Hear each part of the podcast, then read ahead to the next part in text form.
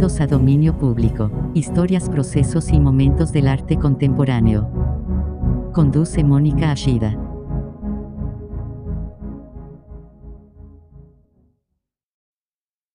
Buenas noches, una semana más. Muchas gracias por acompañarnos en Dominio Público, historias, procesos y momentos del arte contemporáneo. Eh, les damos la bienvenida a nuestros radioescuchas en Guadalajara en el 96.3 en Puerto Vallarta en el 91.9 y en Ciudad Guzmán en el 107.1.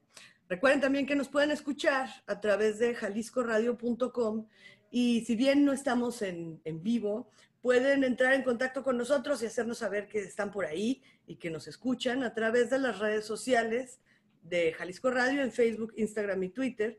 Y en el Twitter personal, que es uh, Ashida Mónica, en donde me encantaría saber qué, qué es lo que piensan ¿Qué les ha parecido toda esta, esta nueva faceta en la que entramos en el programa? Eh, como ya se nos hizo costumbre, estamos desde casa grabando. Roberto Miranda, que es nuestro productor, mezclador, co-conductor. y como ya habíamos dicho, eh, pues aprovechamos al máximo a Joaquín Segura, que una vez más nos acompaña, porque nos quedamos cortos de tiempo, Joaquín. O sea, bienvenido nuevamente. Muchas gracias por animarte a seguir con nosotros, a darnos tu tiempo. Y gracias a ustedes. Tantas y tantas cosas que nos dan. Solamente con eso nos da ya para dos programas, pero si siguiéramos platicando nos da para una infinidad de tiempo. Entonces, eh, pues Joaquín, ¿qué te digo? Tenemos la vez, en el programa pasado nos echamos un recorrido por la historia eh, trágica. De Ceausescu, de la Sinfonía Shostakovich. Nos fuimos a Corea del Norte, estuvimos con Mussolini, oímos a Pablo Neruda. De, fue todo un recorrido a través también, no solamente de los datos históricos, sino de tus propias obras, que eso me parece que es una oportunidad enorme que tenemos contigo, de que podemos ligar todo esto a una práctica artística directa, pues, ¿no? Sí podemos tener una, una visión muy clara de lo que ha sido y es tu trabajo a través de, de, de todos estos documentos que escogiste para nosotros. Así es que me da muchísimo gusto. Muchas gracias, Joaquín, por seguir aquí con nosotros. Y, bueno, y esta noche... Yo feliz de, de, que, de invitarlos a, a, mi esquizofrenia cotidiana. Oye, pero y vamos a empezar muy fuerte, ¿eh? Les quiero advertir que vamos a empezar muy, muy fuerte, porque nos vamos a ir a Japón con Shoko Asahara, que nos va a deleitar con una melodía. Con la canción de contar del del, del, espíritu de la muerte. Del espíritu de la muerte. Exactamente. Un personaje uf. multifacético, digamos. Bueno, qué, bueno que lo describes así, porque pues hay mucho tela de dónde cortar por ahí con él, porque además la coincidencia quiso que se empatara con el reverendo Jim Jones y un último discurso previo a una tragedia escalofriante, un suicidio colectivo. Durante. Bueno, ellos pensaban que se iban al paraíso, entonces tal vez no es tan trágico. Bueno, para nosotros es trágico. Esperemos que, que, pues, que haya salido bien su viaje al paraíso, porque qué... Bueno. Platícanos, ¿quién es Shoko Asahara? Para que quien no, no le es muy familiar el nombre, tengan un poquito de antecedentes antes de escucharlo en esta bella melodía. Bueno, Shoko Asahara, seguimos un poco en la, con la línea del programa anterior. Eh, escuchamos a David Koresh, al líder de Waco, escuchamos a Ron Hobart, al creador de la cienciología.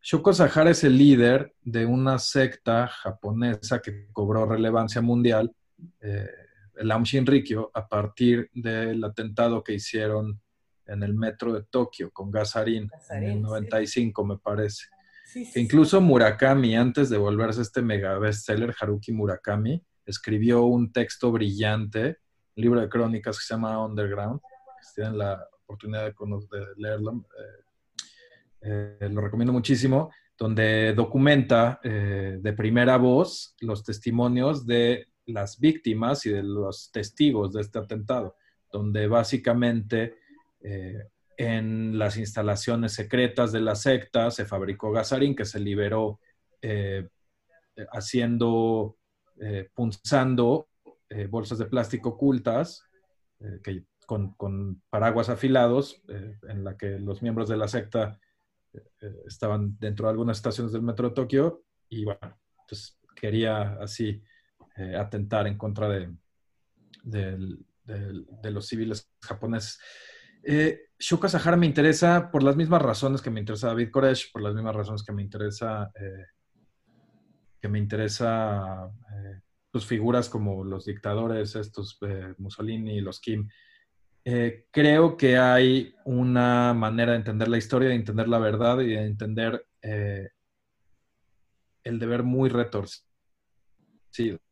Entonces, y bueno, también tengo una historia personal a partir de Shoko Sahara. En algún momento eh, conocí a un documentalista australiano, Andrew Soli, que me contaba que justo él estaba en Japón haciendo un documental sobre el Aum Shinrikyo antes de los atentados.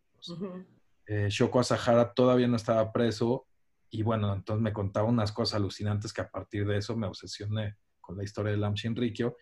Y muchos años después, eh, mientras estaba visitando la ciudad de Denver, para la Bienal de las Américas, eh, visité uno, uno, de los museos más alucinantes que, en los que he estado en toda mi vida y he estado en algunos lugares bastante raros. Eh, en este lugar se llamaba The Cell, era un museo de contraterrorismo. Que luego me de contraterrorismo.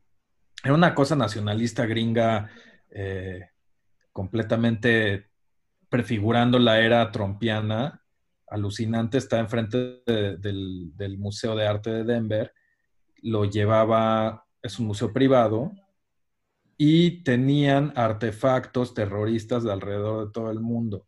Tenían, por ejemplo, una viga de acero eh, derretido del World Trade Center, abría el recorrido. Entonces ya con eso nos podemos imaginar hacia dónde va el sitio.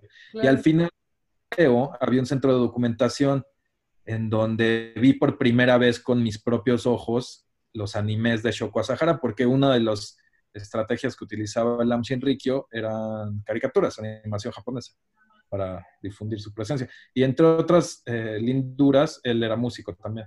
Sí, sí, y nada malo, ¿eh? Vamos pues como Charles Manson, igual que Charles Manson grabó también mucho, eh, mucha de su música. Pero bueno, son datos que desconocíamos y que de todas maneras no nos hacen verlos con distintos ojos, seamos sinceros. Pero vamos a escuchar eh, la pieza y regresamos para platicar más, porque por supuesto, como sucedió en el programa anterior, no solamente están estas, estas contrapartes musicales con, con documentales, sino están estos eh, sonidos incidentales que le, que le condimentan todavía un poco más lo que es el resultado final de la pieza. Así es que vamos a oírla y regresamos para continuar platicando contigo, Joaquín. No te vayas. Ah, lo comentamos. Aquí me quedo. Va. The world, the kingdom stuck with violence, and the violence shall take it by force.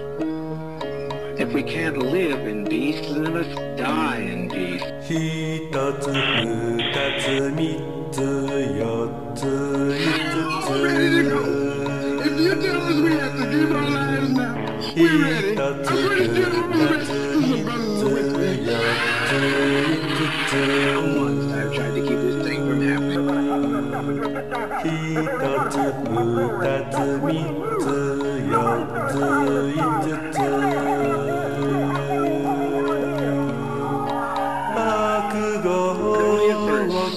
Living, you're looking at death. It's all looks. Living is much, much more difficult.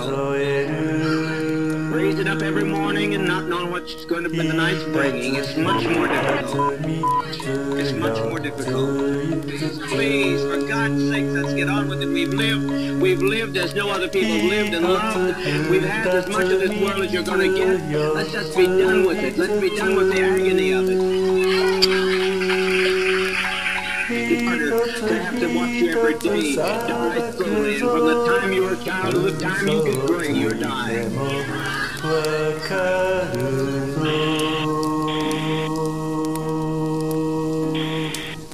dishonest, and I'm sure that they'll they'll pay for it. They'll they'll pay for it. This is a revolutionary suicide. This is not a self-destructive suicide. So they'll pay for this. They brought this upon us, and they'll pay for that. I leave that destiny to them.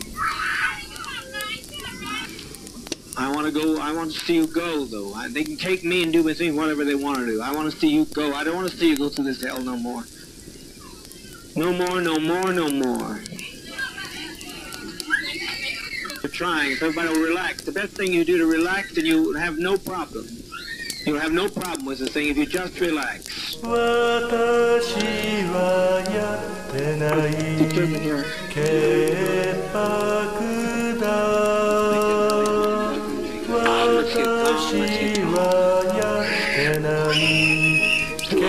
We had nothing we could do. We can't, we can't separate ourselves from our own people.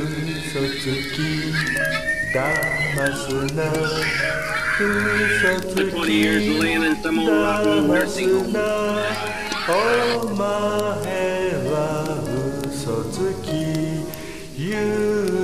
I can assume and chains, and that's nothing. That's that's that. There's no comparison to that to this. They robbed us of our land, and they've taken us and driven us. So we tried to find ourselves. We tried to find a new beginning, but it's too late. You can't separate yourself from your brother and your sister. No way I'm gonna do it. I, I refuse. I don't know who fired the shot. I don't know who killed the congressman. But as far as I'm concerned, I killed.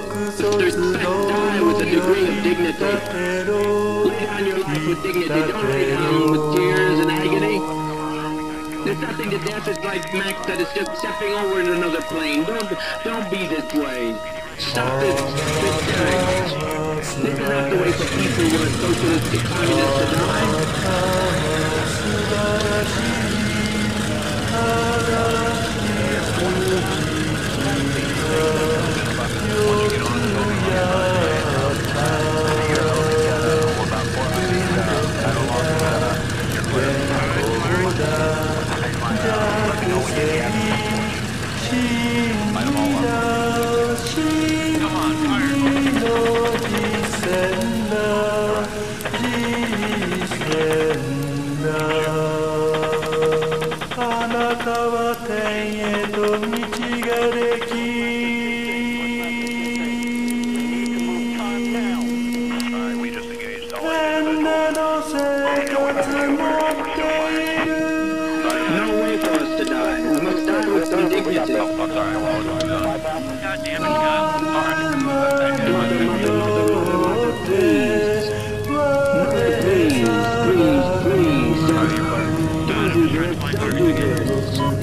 Check the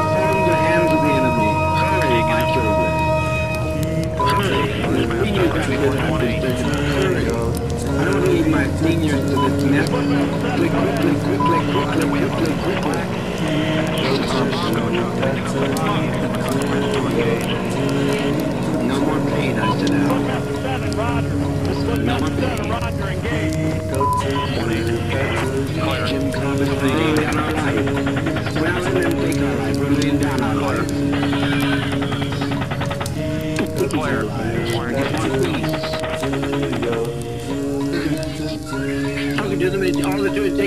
To take to go to sleep. Take our life from us. We laid it down. We got tired. We didn't commit suicide. We committed an act of revolutionary suicide protesting the conditions of an inhumane world.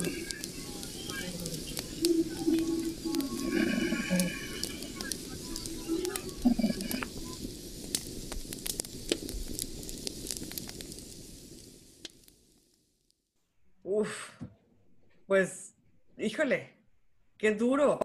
Después de esta pieza verdaderamente difícil, vamos a irnos a un corte para respirar un poquito y regresamos para comentar alrededor de lo que acabamos de escuchar. No se vayan, volvemos. Estás escuchando Dominio Público.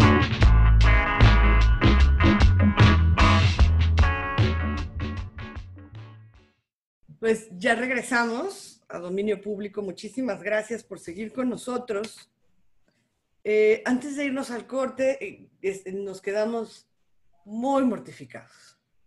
Le decíamos aquí a Joaquín que este, especialmente esta pieza, creo que representó un reto para mezclarla y no, y, y no claudicar en el intento. Caray, Joaquín, escuchamos por ahí esa melodía pegajosa de Shoko Asahara. Híjole, Un poco perturbadora. muy perturbador. Eh, oyendo también, ¿no? Este, este último discurso de Jim Jones. Y por si hiciera falta algo más, tenemos sonido de fuego, tenemos motores de avión. De no cualquier avión. De No, cualquier avión, de un B-29. Eh, el, el, el Enola Gay, el avión que tiró a Little Boy sobre Hiroshima, era un B-29. Ese avión está en Washington, bueno, está cerca, en una base militar cerca de Washington. En algún momento que fui a Washington a un proyecto con nuestra querida amiga Giovanna Espósito, también tenem- tenemos también algunos, eh, pues algún tiempo libre, quise convencer a todo el grupo de que fuéramos a ver el Enola Gay. Entonces me mandaron por un tubo, nadie quiso ir. ¿Por, por qué? Entonces, creo que no le, mi idea de diversión y la idea de diversión de la mayoría de los del grupo no, no coincidía mucho. Vete a saber por qué. Después de lo que nos estás poniendo, no, no puedo entender que no se comparta esta, esta jocosidad y jovialidad tuya, Joaquín. Entonces me quedé con las ganas. Pero también escuchábamos por ahí un ASMR de fuego, ¿no? El- Sí. Este, O sea, todo, todo, todo remite a ese fuego. Y un documento este, también aterrador de, ¿De de un Wikileaks? abuso de, de un abuso de los militares este, de Wikileaks. o sea, ah, el video que los Wikileaks, eh, que Wikileaks liberó en 2010, eh, donde podemos escuchar, bueno, entre toda esta sobrecarga de información, eh, pues sí, el audio de militares americanos eh, matando indiscriminadamente eh, civiles en un suburbio iraquí, en Nueva Bagdad.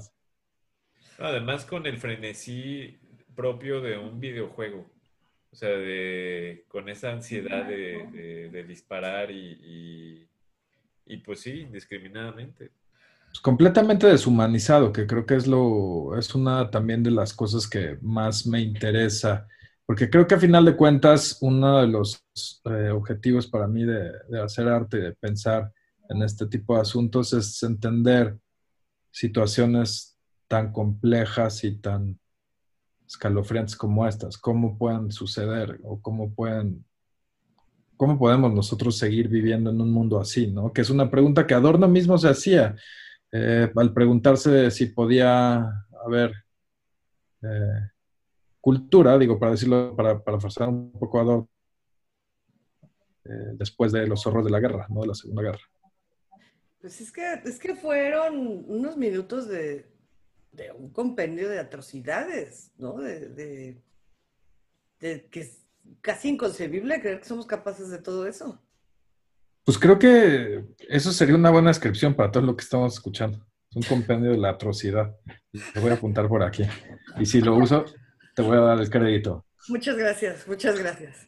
Pero bueno, pues no, no vayan a creer que, que ya con esto nos dimos por vencidos y que ya nos agarran muy cansados, porque por supuesto que seguimos y tenemos otro corte. Ay, Joaquín, en donde nos llevas a Pyongyang, a una A canción de mañana. a Regresamos una- a Corea del Norte. Híjole, eh, de otra, otro ambiente, nuevamente, muy particular. Que es un audio rarísimo, en realidad. Eh, parece que en los años eh, más recientes, el control sobre los visitantes en Pyongyang, que es la capital de Corea del Norte, se ha ido haciendo más laxo. Entonces, eh, los visitantes pueden ya tomar fotografías con una mayor libertad, digo, evidentemente de los lugares o los sitios a los que los llevan los minders durante el tour. No puedes eh, caminar libremente por Pyongyang. Pero entonces eh, se confirmaron algunos reportes que había pues, desde hace muchos años en donde hay un sistema de audio público en la ciudad de Pyongyang y todas las mañanas, o vari- en distintos momentos del día, se escucha propaganda eh, en la ciudad, en toda la ciudad, a partir de un sistema de megafonía. Este audio que escuchamos es uno de esos eh, sonidos grabados eh, eh, en, en Pyongyang por un visitante y que luego difundió, puso en la red y es así como podemos confirmar estos reportes que eh, antes, con un control mucho más férreo de las imágenes que salían de Corea del Norte, eh, de los dispositivos de grabación que podían eh, tener los visitantes o no, hubiera sido imposible de otra forma escuchar lo que, lo que podemos escuchar ahora. Claro. Y, y bueno, la casualidad quiso que estuviera acompañado, regresa Nicolau Ceausescu. Ceausescu es, es una cosa apasionante, de verdad. Estas pasiones tuyas. Qué bueno No, que bueno, ya sé. Porque si no, creo que no, no tendríamos el estómago para estarlas eh, buscando y buscando. Sí, bueno, digo, Ceausescu tampoco acabamos, en realidad. Eh, si quieren, lo comentamos después del corte. Perfecto, Ah, vamos a escucharlo para, para regresar y volver a desenredar por ahí toda esta este compendio de información que nos trae Joaquín Segura. No se vayan.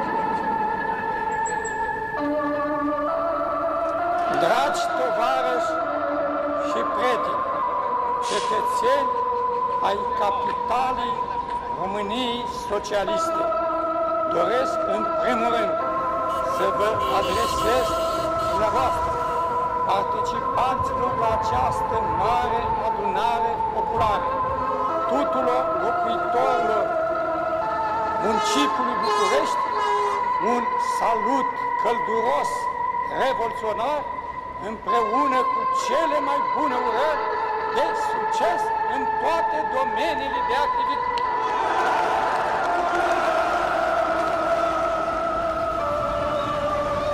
Y el PRI tiene el problema, en el caso de que fuera el PRI, que además tiene que pasar un proceso de selección interna y el reto principal no es sacarlo quien quede, el reto principal es sacarlo sin que haya salido. Norteamericanos se van a acordar de mí cuando pase lo que vaya a pasar, porque esa, esa clase política está acostumbrada a usar la fuerza para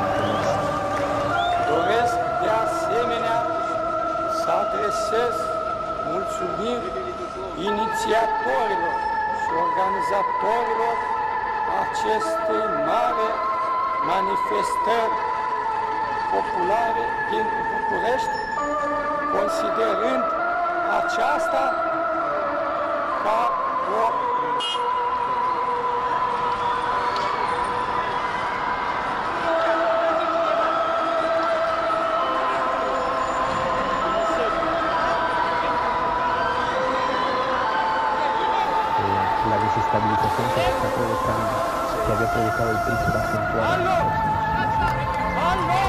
Aunque alcance ahora Cedillo, que está ahorita en California, a venderle a los norteamericanos la idea de que estas elecciones primarias van a garantizar que el proceso de selección interna sea algo racional y mesurado no va a ser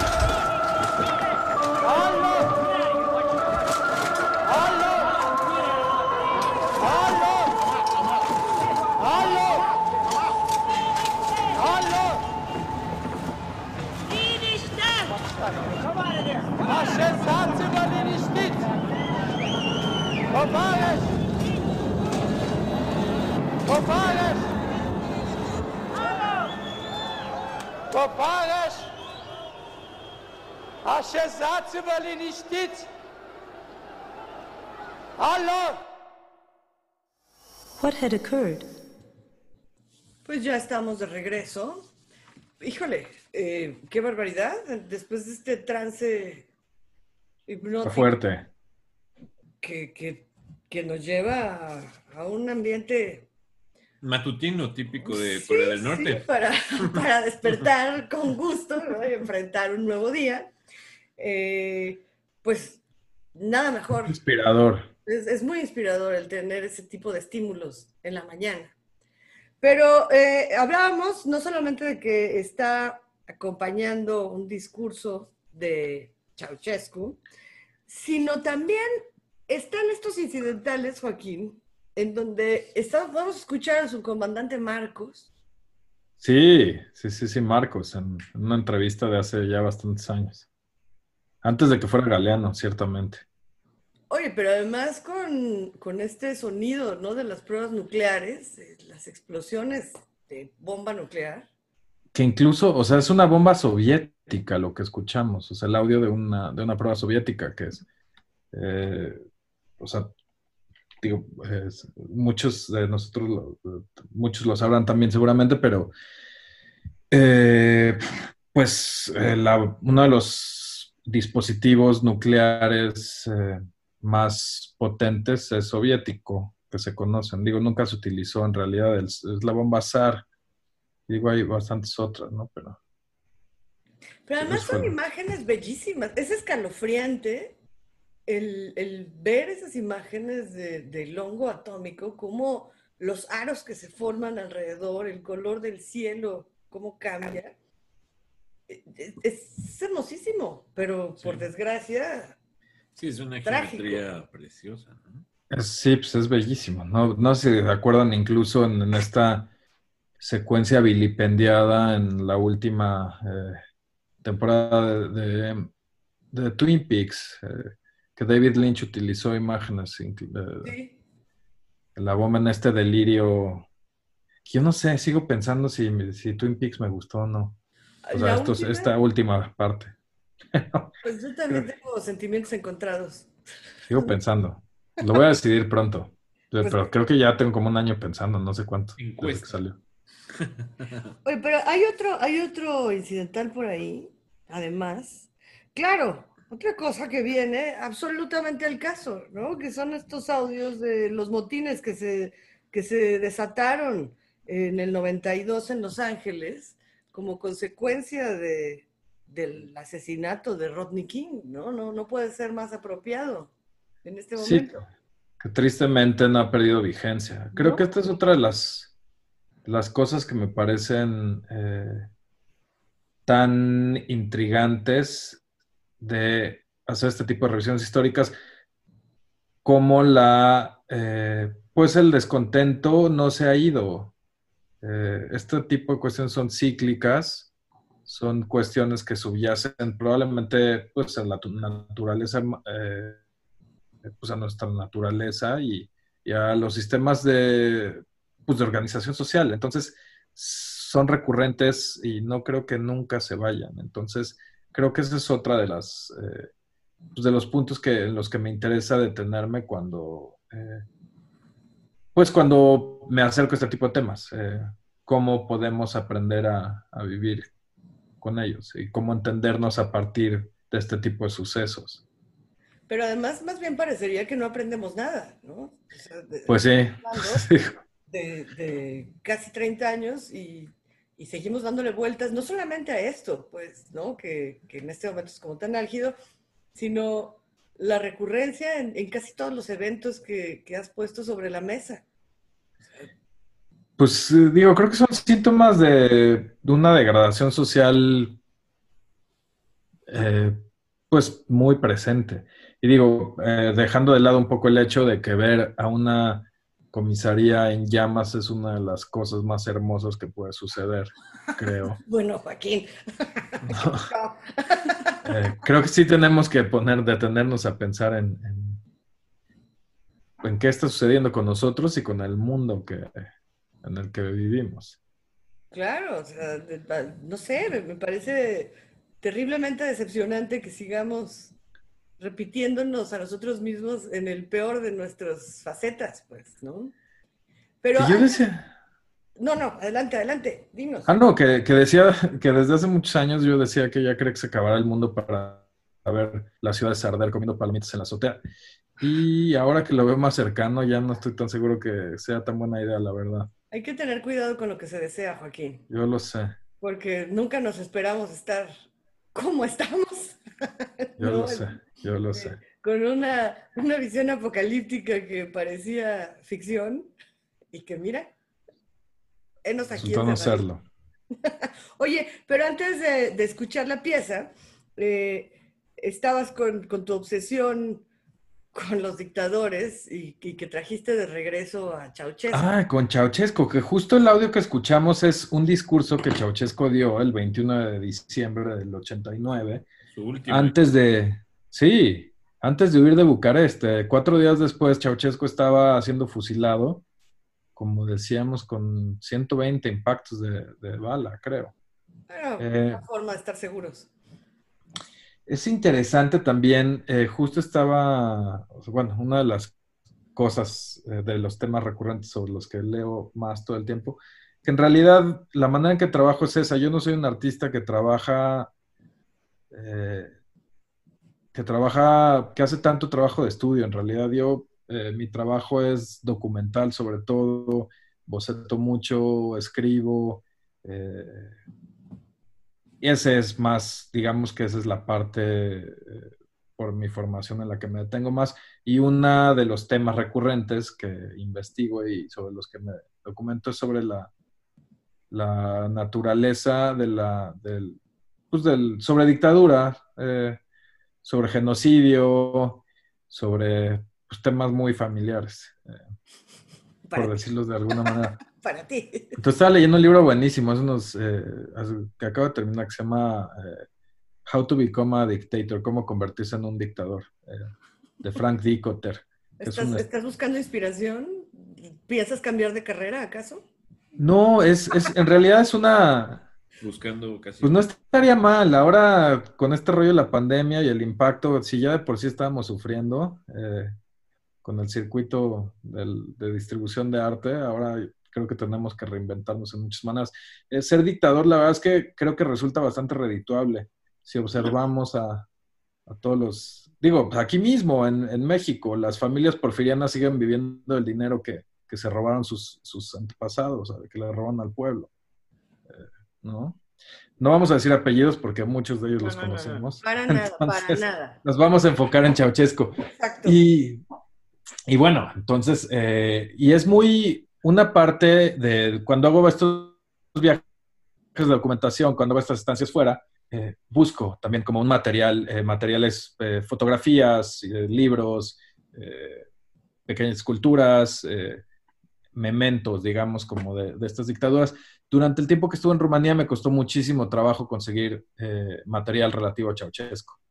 Eh, y, bueno, entonces estaba auxiliado por algunos rumanos para estos procesos y de pronto algún rumano, uno de, de, mis amigos rumanos me decía, pues que ellos, bueno, fue particularmente sangrienta la caída de Ceausescu, fue, muy, fue un evento traumático para el país y que sigue estando muy presente, sigue siendo una especie de tabú para ellos. Y me dijo algo que se me quedó muy grabado, eh, porque supongo que se sacaba de onda cuando veía que me traían esos temas, a pesar de que yo insistía que era una investigación eh, artística con interés histórico. Entonces él me dijo de pronto pues que todo eso se destruyó. Y, ah, bueno, incluso eh, a Ceausescu nunca le gustaban las, las, eh, las, estatuas de él mismo, a diferencia de otros dictadores como los, los Kim, eh, a diferencia de Duvalier, por ejemplo, en Haití tampoco, eh, tampoco hay, hay, esculturas de Duvalier. Eh, entonces, mi amigo rumano me decía justo que en Rumanía se destruyó todo lo que tuviera que ver con Ceausescu porque ellos no buscan lucrar con su historia. Okay. Y pues me pareció demoledor. Sí. ¿no? Y me pareció como muy, muy cierto y me pareció como una manera también de procesar el trauma histórico y social que ocasionan estos aparatos totalitarios, eh, demoledores, autoritarios, eh, pues que terminan destruyendo la, la identidad nacional de, pues de países completos a, lo largo de décadas, ¿no? Y que no tienen, que muchas veces ni siquiera tienen eh, el fin que, o sea, muchas veces los dictadores terminan exiliados en París. Eh, bueno, como Porfirio Díaz también. Que no estaba pensando en Porfirio Díaz, pero por alguna razón a los dictadores les gusta París. Bueno, no nada más a ellos, pero... Pues es que tabula rasa. Pues yo lo sé. Pero bueno, entonces creo que eso es, habla, eh, es que tengo también una ligera propensión a divagar, entonces como que si no, y con estos formatos también como a distancia, eh, digo, he disfrutado mucho la, la charla con ustedes, pero divago más, me he dado cuenta que divago más de lo normal. Entonces, si de por sí, si de por sí no se me entiende mucho, ahora menos, pero ¿Cómo bueno, espero- crees? ¿Cómo crees? Se, se menciona, vi los, de los comentarios en el video de Ceausescu, este, que, que dicen ahí en Rumanía que, que todavía se puede escuchar en la plaza a Ceausescu gritando, aló, aló, aló, que es este, calma. Como esta interjección que sí, sí, sí, hacía en el romano. Y cuando estuve en Bucarest, uno de los, eh, de los guías, porque obviamente no puedes entrar al, al Palacio del Pueblo solo, me contaba que eh, uno de los balcones favoritos de Ceausescu para dirigirse al público, años después, eh, estaba Michael Jackson hablándole a la gente en ese mismo balcón. Y que cuando saludó, otro igual. Y que, y que cuando saludaba a la gente, en lugar de decir hola Burak- Bucarest, dijo hola Budapest. ¡No! No, no tenía ni idea en dónde estaba Michael Jackson. ¿no? Entonces, que también vivía un poco, digo, por los que sabemos, me parece que también vivía un poco fuera de la realidad. Bueno, un poquito, ¿verdad? Ligeramente. Ligeramente. Y pues nosotros como sí tenemos que estar en la realidad, nos vamos a ir a un corte, pero amenazamos con volver. No se vayan. Estás escuchando Dominio Público.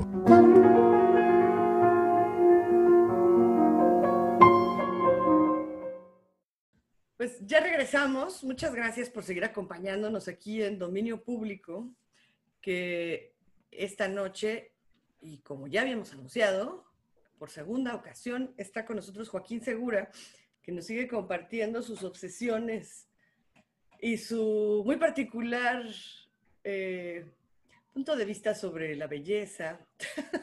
Lo dijiste de una manera muy elegante. Muy particular. Muy particular, muy, muy particular. Y pues eh, tenemos, tenemos otro, otra pieza ay, que una vez más nos lleva por distintos lugares.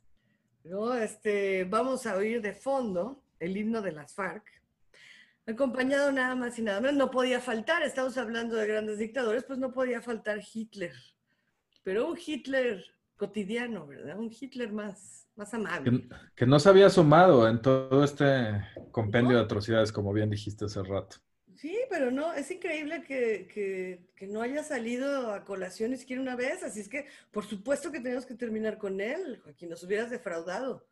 Bueno, tangencialmente con lo de Shostakovich, pero muy, muy de pasada. Pero además en un, un- un Hitler cotidiano, ¿no? Una voz de todos los días, no la voz de, del gran hombre dirigiéndose a su pueblo, sino de uno un poquito más amable. ¿Será posible que fuera Más amable? conversador, más. Pues es que- es que creo que todos estos estaban muy conscientes de la teatralidad de, de- o de la importancia de fomentar la teatralidad en, en la proyección de su imagen pública. ¿no? Entonces creo que este, esta cotidianidad que mencionas ahora en este audio específico tiene que ver con, eh, pues un poco bajando la guardia, no bajar la guardia un poco, aterrizar a un nivel más humano. El problema es increíble, ¿no? El poder tener acceso a estos, a estos documentos. Es decir, evidentemente no, era, no eran momentos que él quisiera que se hicieran públicos y sin embargo ahora podemos tener acceso a eso, ¿no? A escucharlo cuando no se daba cuenta que estaba Y siendo grabado. sobrevivieron. Sí.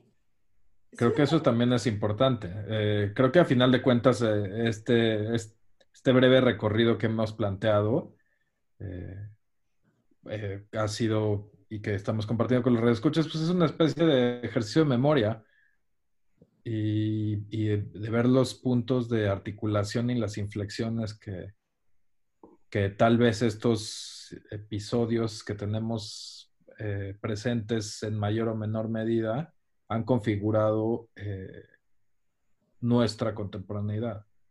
Claro. Y además la, la contraparte pues está fuerte, ¿no? El tener a las FARC. al Sí, sí, bueno. Es, es una coincidencia un poco bizarra. Sí, sí. Que bueno, las FARC son eh, de inspiración eh, marxista-leninista, entonces nos estamos moviendo un poco en el mismo territorio. Oye, pues vamos a oírla porque por supuesto que tiene otros componentes. Seguramente nos vas a querer platicar un poquito más sobre las FARC y vamos a ver cómo se escucha Hitler fuera de, de personaje, digamos. Es que vamos a oírla, no se vayan, porque todavía tenemos mucho que platicar con Joaquín Segura. Vamos a oírlo. Ahora volvemos.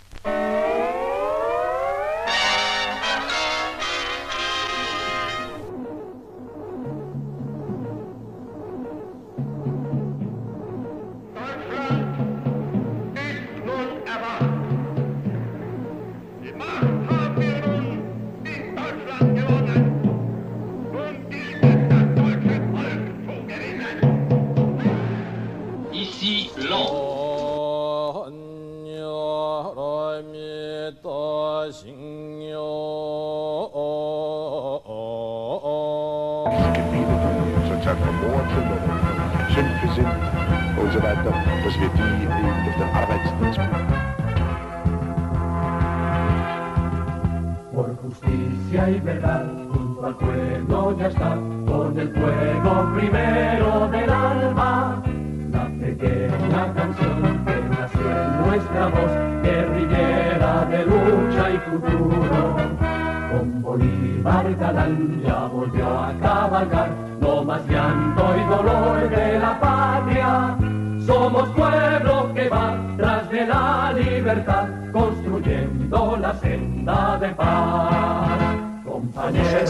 Paz, con el pueblo a triunfar por la patria, la tierra y el wunderbare Regiment des deutschen Volkes und unserer Bewegung allen Namen trägt. la libertad. Compañeros de la paz, con el pueblo a triunfar por la patria, la tierra y el pan. 30.000 Tanks haben wir in Compañeros de la paz, a la voz de la unidad, alcanzar la 35.000 Panzer. libertad. Wir haben über, wir haben zur Zahl über 34.000 Panzer vernichtet. Les sanglots longs des violons de l'automne. Je répète, les sanglots longs des violons de l'automne blessent mon cœur d'une langueur monotone. Je répète, blessent mon cœur d'une langueur monotone. Dear Sally Lou, this is it. They'll be shipping us out soon. From the equipment, like the South Pacific. This is confidential. So I'm sneaking this past the censor.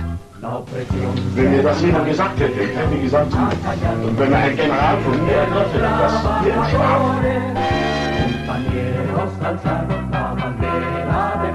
los sagrados derechos del pueblo.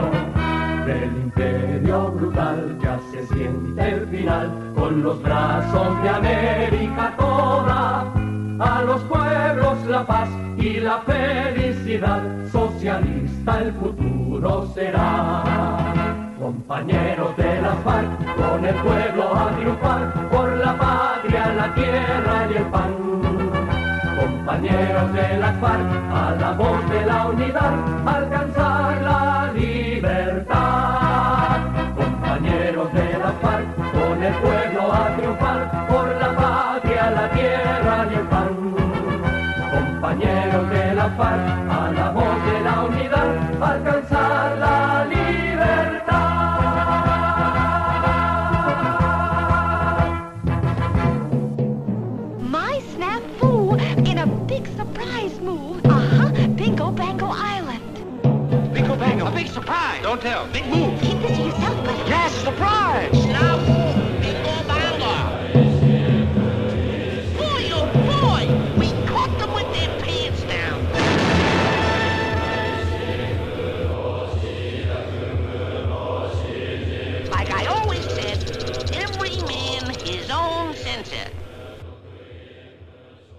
Ya estamos nuevamente en compañía de Joaquín Segura, que, híjole, creo que aquí de- pues está prácticamente todo, o casi todo lo que tratas en tu trabajo, Joaquín.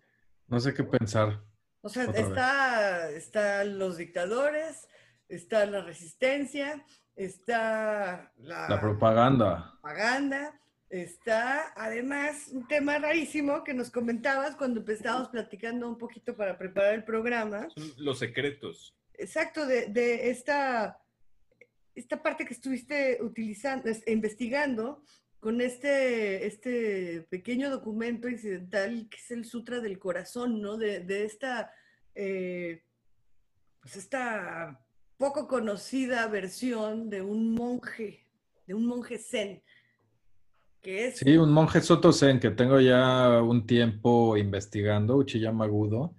Eh, próximamente estaré en Japón cuando se pueda.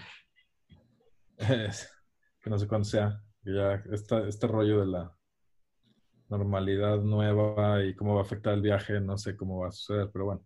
Eh, sí, Uchiyama Gudo era un monje de principios del siglo XX eh, que estaba... eh, estaba muy interesado en la ideología, pues, en ideología anarquista, a final de cuentas. Eh, los Beats eh, investigaron también, bueno, escribieron a muchos de ellos, como sabemos, como Kerouac, eh, Ginsberg, eran, eh, pues estaban, eran estudiosos de, de- esta, de la filosofía budista también. Entonces, ellos aventuraron un cierto vínculo entre pues, las ideas libertarias y el budismo, pero a, a través de figuras como Chiyama Gudo y algunos más eh, menos eh, célebres, eh, podemos ver que en realidad esto se remontaba décadas antes de que ellos lo sugirieran, ¿no? En esta parte del mundo. Entonces, tengo ya unos años investigando esto. eh, apenas es la manera un poco en la que trabajo. Eh, primero me documento de manera exhaustiva acerca del tema y luego, y en realidad la resolución formal de los proyectos se van trabajando posteriormente. Entonces, en esta, ahorita en la investigación entre la relación entre budismo y anarquismo, está hecha toda la parte documental, estoy empezando a bocetar algunas obras, pero me falta el trabajo en campo. Eh, veíamos por ahí también, escuchamos también a Private Snafu, que es este, una caricatura de propaganda eh, de, la que se produjo entre, pues, en los años de la, de la guerra, eh, que en ese momento era material clasificado. Eh, pero lo que es alucinante es que personas como Frank Capra, eh, Mel Blanc, Fritz Freeling, que digo, los escucharán, los serán familiares por, Sí, porque eran estos. Sí, sí, los Warner Brothers eran, ellos hacían propaganda de guerra también, ¿no? Entonces, este, ese es el Private Snafu, es eso. Eh, Private Snafu es un personaje que creó Frank Capra, el célebre director de cine, y que se llamó a partir, o sea, se le nombró a partir de un acrónimo militar que es SNAFU, que me interesan mucho los, eh, me interesa mucho el lenguaje también. Eh, cierto tipo de lenguaje. Y, y bueno, entre ellos el acrónimo, los acrónimos militares, SNAFU es uno de los más coloridos, digamos. SNAFU significa Situation Normal All Fucked Up.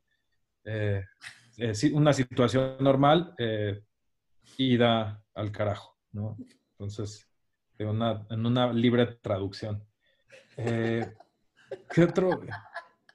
Ay, bueno, entonces, perdón. No, no, no, es que, es que está como súper contrastante, ¿no? Esta última pieza, porque estás hablando de propaganda de, dictador, pero también de toda esta parte está, hay, hay un documento ahí de, De de la, resistencia la francesa, sí. Ah, que utilizó la resistencia francesa. Es el. Este es, esto es realmente alucinante. Estos son mensajes que se transmitieron por radio en preparación al desembarco en Normandía.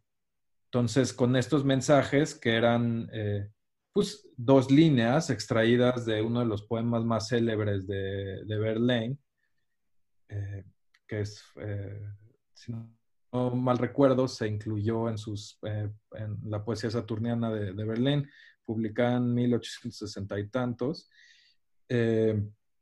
Pues eran dos líneas, entonces que a partir de la transmisión eh, de estas líneas se avisaba a las células de resistencia que, iba a suceder el desembarco. Eh, es que es- lo voy a buscar ahorita, los poemas saturnianos de Verlaine. Y es, las líneas que utilizan son de Canción de Otoño, que es uno de los poemas más conocidos. Y la traducción es, de estas líneas, dice tal cual. Los largos sollozos de los violines de otoño hieren mi corazón en una monótona languidez. Entonces, con estas líneas se le avisaba a la, resi- a la resistencia que iba a suceder el desembarco. Entonces, que me parece alucinante de una vez. Y vemos otra vez la relación entre poesía, poder, eh, con una danza ahí macabra, constante, cíclica. Y bueno, como dices, creo que sí es una, una cristalización o una buena síntesis de las cosas que me interesan, de cómo me acerco a ellos y, y bueno, o sea, es un retrato a final de cuentas de- del mundo que estamos viviendo. Y, y un retrato tuyo, porque evidentemente nos dejaste echarnos un clavado a esa cabecita Tu archivo. que, que está llena de archivo y que yo no entiendo cómo puedes dormir. Aquí Norberto no pudo dormir en... Bueno, y digo también, la verdad es que no, no me esperaba menos, la, fue impecable la, la, este, la labor de Norberto también conformando Son todo momentos esto. memorables, vamos a decirlo así. que se recordarán. No, no, no, no imaginaba menos. Oye, Joaquín, y bueno, antes de irnos, porque otra vez se nos fue como agua, o sea, seguimos plática y plática y, y se nos va como agua, pero había por ahí también esta, este interés tuyo sobre la guerrilla, ¿no? Sobre, sobre estas, estas contras. Recuerdo un día me contaste una anécdota que me gustaría que, que la platicaras, que te volviste sospechoso por todo tu... Ah, cuando me arrestaron. Ajá. Para Ah, que me- vean que el arte tiene sus riesgos.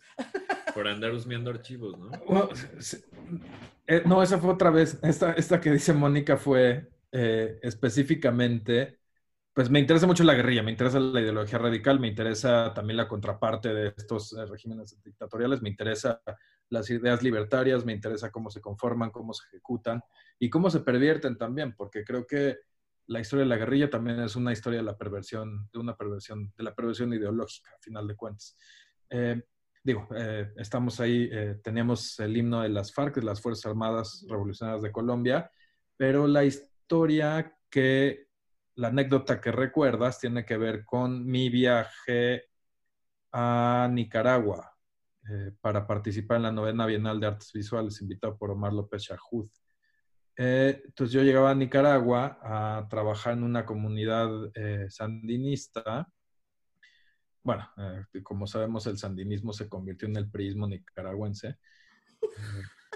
Eh, digo, es- tal, vez es, tal vez lo reduje un poco, es un poco reduccionista lo que acabo de decir, pero, pero es una licencia tomando en cuenta que ya se está acabando el tiempo. Entonces yo llevaba, yo llevaba unas publicaciones, me gustan mucho las publicaciones también, digo, como hemos insistido, eh, tengo una obsesión eh, profunda por los documentos y yo hago publicaciones también, o sea, publicaciones de artista en donde utilizo material eh, de archivo, material que yo genero. eh, entonces, en esa ocasión llevaba una publicación que había hecho como regalo para, para el curador, para Omar, en donde salía una fotografía de eh, Lucio Cabañas en su muerto después de, de ser ejecutado en un lugar prominente de la publicación. También había, en esa publicación había una... Por hoy fue todo en Dominio Público. Te esperamos el próximo martes en punto de las re- 9 de la noche para seguir Y explorando la historia, procesos y momentos del arte contemporáneo.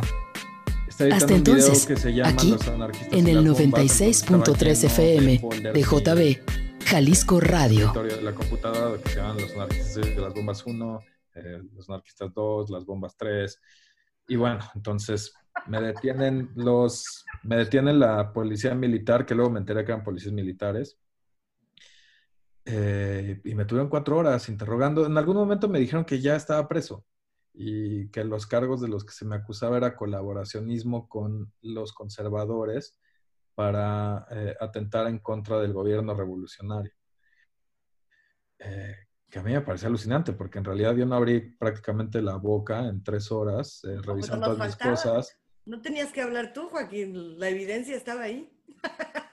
No, y, y me tuvo que sacar la embajada en ese momento, la, eh, porque yo desde el principio dije, "Ven- vengo como representante de México Son de paz. a participar en un proyecto cultural y vengo, mi estancia está respaldada por la Embajada de México y pues como que no me creyeron, entonces me pusieron un gorila que, que tenía una cicatriz que le cruzaba la cara como de cuchillo, o sea, una cosa pero alucinante, verdad. Y bueno, me soltaron cuatro horas después, pero después de amenazarme ya, o sea, hicieron que me quitara los pantalones, la ropa, Bueno. o sea, una cosa... Ay, Joaquín, pues que siempre es un gusto fin. platicar contigo. Nos tendríamos que extender muchísimo más, pero ya nos tenemos que ir. Así es que tengan cuidado con lo que investigan y a dónde viajan. Sí, si no quieren quedarse en boxers en el aeropuerto de Managua, Más vale que... que no es, no es una experiencia recomendable. No, me imagino que no. Pues muchísimas gracias, Joaquín. Muchísimas gracias por acompañarnos en dos sesiones. Eh, Sí, muchas gracias. pues, Gracias por la una lección. experiencia muy buena. Sí, fue una, una experiencia enriquecedora. No, Muchas yo gracias. encantado, lo disfruté muchísimo. Gracias a ustedes y Norberto, de nuevo, muchas gracias por aventarte esta chamba eh, tan fuerte de, No, pues, de armar. un placer. Muchísimas gracias a los técnicos en estudio, gracias por escucharnos y pues nos espero que nos sintonicen la próxima semana. Buenas noches.